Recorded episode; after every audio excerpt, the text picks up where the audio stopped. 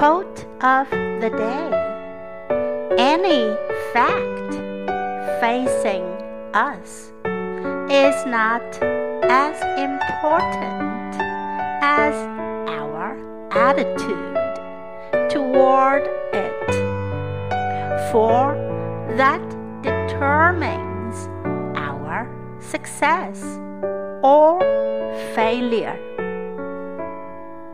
By Norman Vincent Peale.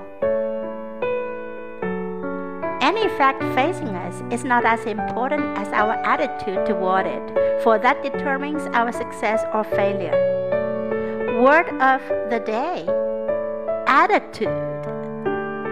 Attitude.